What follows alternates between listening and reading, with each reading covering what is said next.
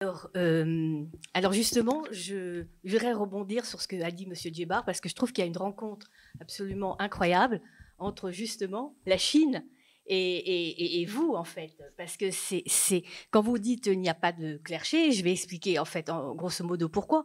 C'est parce qu'en en fait, on parle de science et de religion, mais science et religion, quelque part, ce sont des termes occidentaux.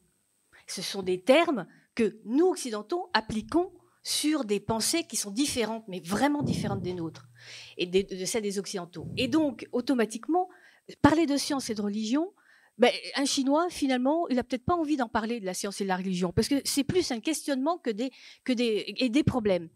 Euh, par exemple, dans le Tao Te Ching, quand euh, Lao Tzu explique que l'univers réagit comme un grand soufflet de forge, il, s'expand, il se resserre, etc., ben, c'est l'expansion de l'univers.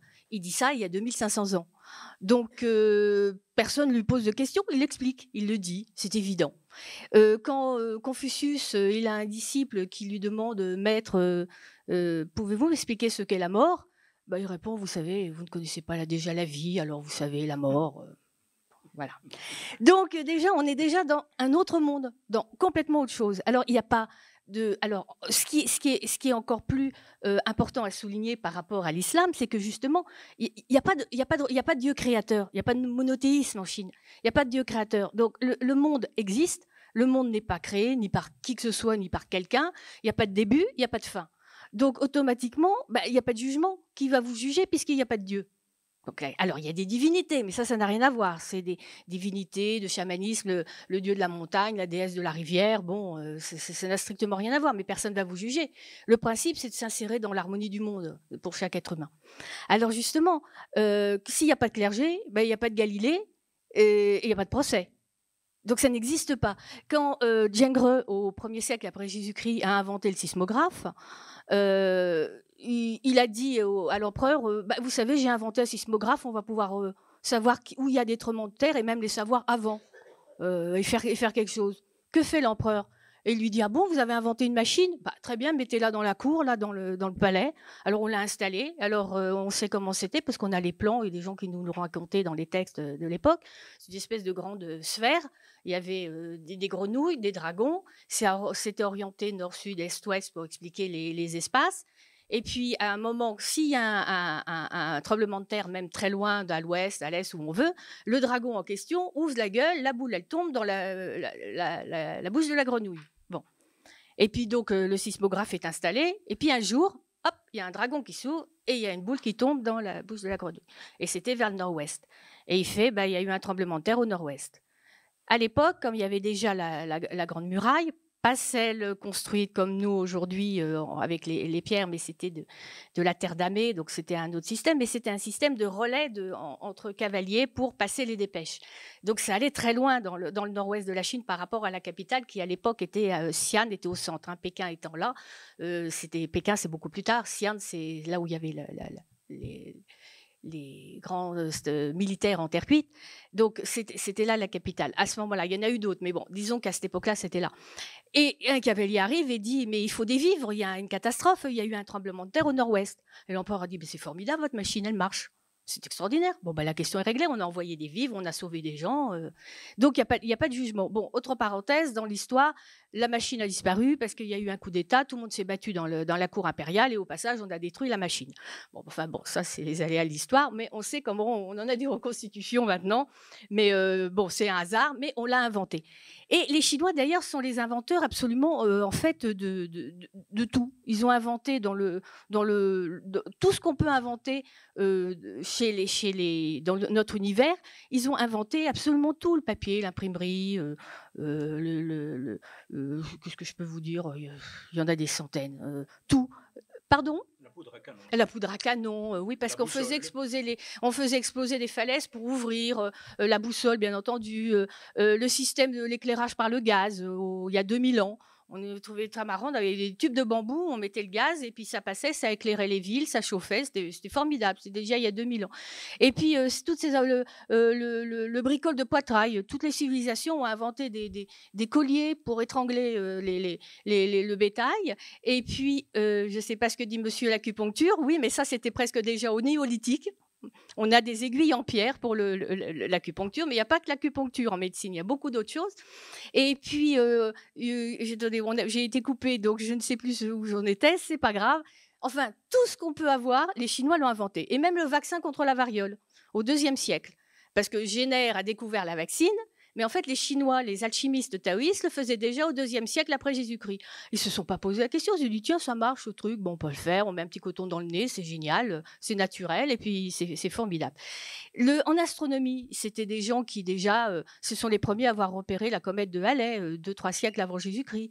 Euh, ce sont des gens qui faisaient de l'astronomie il y a 15 siècles. Mais ça marche. On fait le calendrier, on, on fait, on se pose pas, on fait. Alors souvent, il y a des gens qui disent mais les Chinois ne sont pas des théoriciens.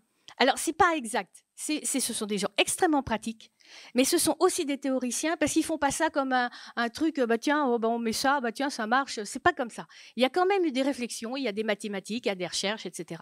Et quand M. Djebar a parlé justement au, euh, au, 9e siècle et au 11e siècle, le, le, de, de, euh, vous avez parlé de l'astronomie, de, voilà, voilà. Alors il y a quelque chose qui est très important, c'est euh, l'expansion de l'islam donc en Asie centrale et la fameuse euh, bataille de Talas sur la rivière Talas.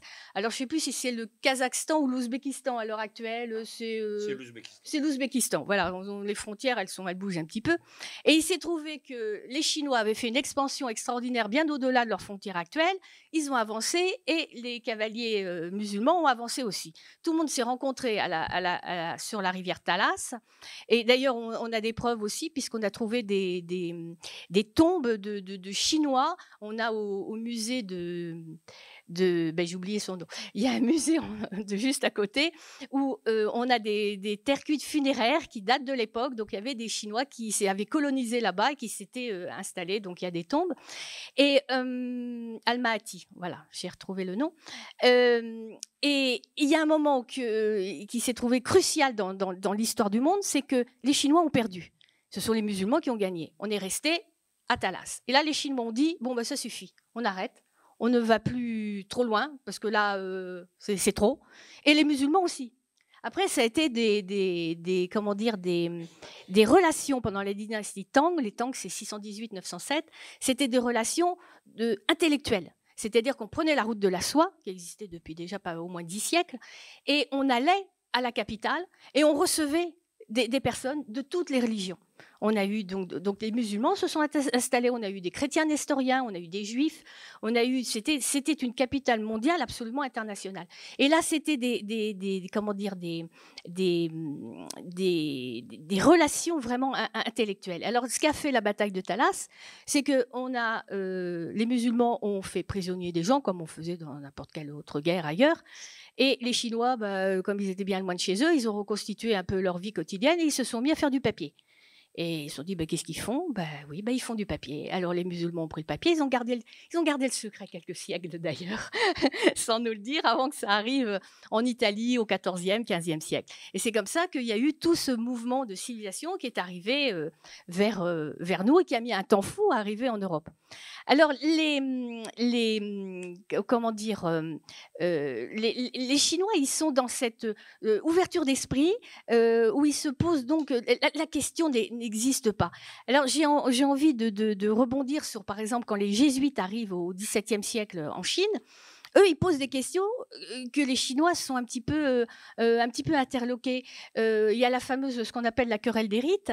Alors, qu'est-ce que les rites? Les rites, c'était des, un rituel particulier à, la Chine qui, pour, pour, pour ce, c'était des rituels auxquels Confucius était très, comment dire, attachés, euh, qui étaient de la très haute antiquité, où on avait on coulait des bronzes archaïques, on avait des vases à vin, des vases à eau, et on faisait des rituels pour faire une harmonie du monde. Je vous résume assez euh, la question. Et euh, quand, quand, quand, les, quand les jésuites ont vu ça, ils se sont posé la question de Dieu. Donc déjà, les Chinois ne s'étaient pas vraiment posé la question. Et puis leur grand problème, c'était savoir si les rites étaient religieux ou pas. Eh ben, ça voulait rien dire pour les Chinois. Ça veut dire quoi, euh, c'est religieux? Alors, de deux solutions. Ou c'était ça faisait partie de la religion, donc c'était une superstition. Donc le christianisme euh, été la seule, euh, unique religion révélée.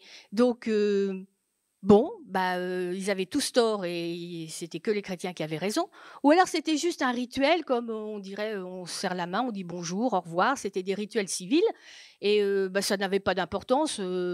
et c'était une grande, c'est ce qu'on appelait la, querelle des rites, était, était, un grand débat intellectuel. Les Chinois les ont laissés discuter entre eux parce que finalement ils en avaient assez, ça les intéressait pas du tout. Et c'est une raison aussi pourquoi ils se sont un peu fermés parce qu'ils ont dit voilà des Occidentaux qui arrivent, ils veulent imposer leur opinion, mais ça ne nous regarde pas nous, c'est pas notre problème. On veut bien faire de l'astronomie avec eux, on veut bien discuter, on veut bien leur parler du Yiting, on veut bien leur parler du Yin et du Yang. C'est comme ça que les jésuites ont ramené à Leibniz le fameux les fameuses théories binaires que lui croyait avoir inventées et que les Chinois utilisaient depuis euh, au moins la dynastie Shang, si ce n'est même Xia, donc c'est-à-dire euh, à peu près 2000 euh, ans avant Jésus-Christ.